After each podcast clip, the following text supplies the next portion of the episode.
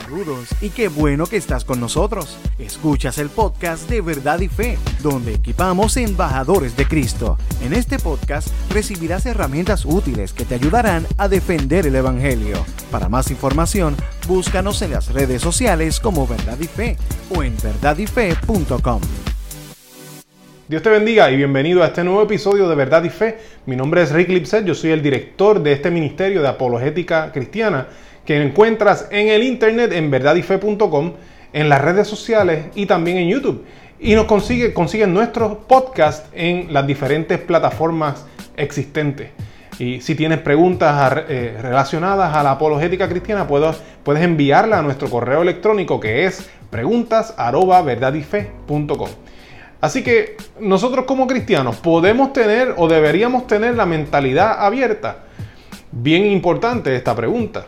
Mira, quisiera que leamos eh, una porción bíblica que se encuentra en el libro de Hechos, capítulo 17, versículos 11 y 12. Y dice así, lo estoy leyendo en la nueva traducción viviente. Los de Berea tenían una mentalidad más abierta que los de Tesalónica y escucharon con entusiasmo el mensaje de Pablo. Día tras día examinaban las escrituras para ver si Pablo y Silas enseñaban la verdad.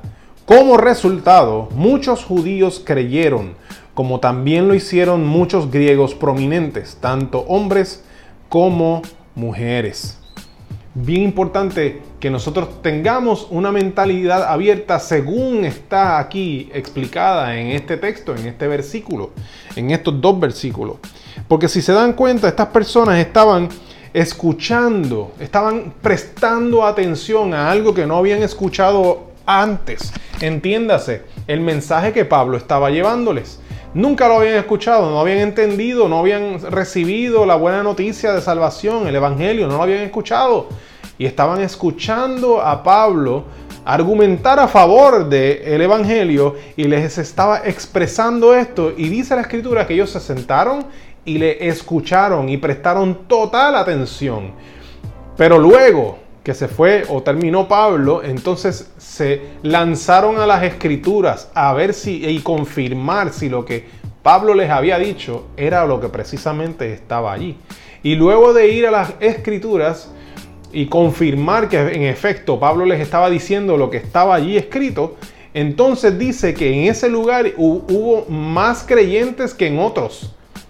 Por lo tanto, estas personas, estos cristianos, eran de mente abierta porque prestaban atención atentamente, atentamente escuchaban y recibían todo lo que escuchaban, lo recibían para luego ir a las escrituras, filtrarlo a través de las escrituras y si estaba de acuerdo a lo que decían las escrituras, lo aceptaban y lo recibían. Y a esos cristianos la Biblia les llama que eran gente de mente abierta. Así que definitivamente nosotros necesitamos ser de mente abierta y de precisamente de esa manera. Nosotros necesitamos poder escuchar las posturas de, las personas que no creen como nosotros, poder tener una, mentalidad abierta de, de escuchar, de recibir, de entender, de hacerle preguntas que clarifican las posturas de otros para saber exactamente lo que ellos creen, lo que ellos están diciendo, entenderlo por completo. O sea, nosotros no nos cerramos ante una posible postura contra, contra la nuestra, sino que nos abrimos a escucharla, queremos saber qué tienen que decir. Y luego de que recibimos toda esta información, vamos a las escrituras, las analizamos a ver si contradicen las escrituras.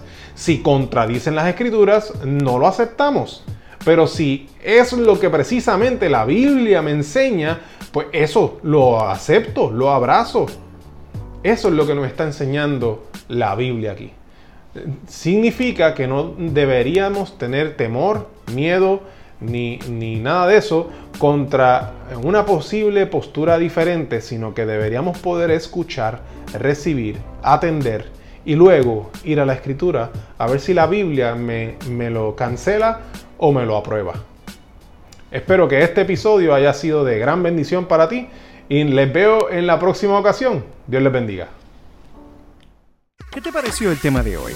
Déjanos tu comentario o pregunta en nuestra página de Facebook Verdad y Fe. Oramos para que este podcast sirva para darte herramientas útiles que te ayudarán a defender el Evangelio. Para más información, búscanos en las redes sociales como Verdad y Fe o en verdadyfe.com. Gracias por estar con nosotros.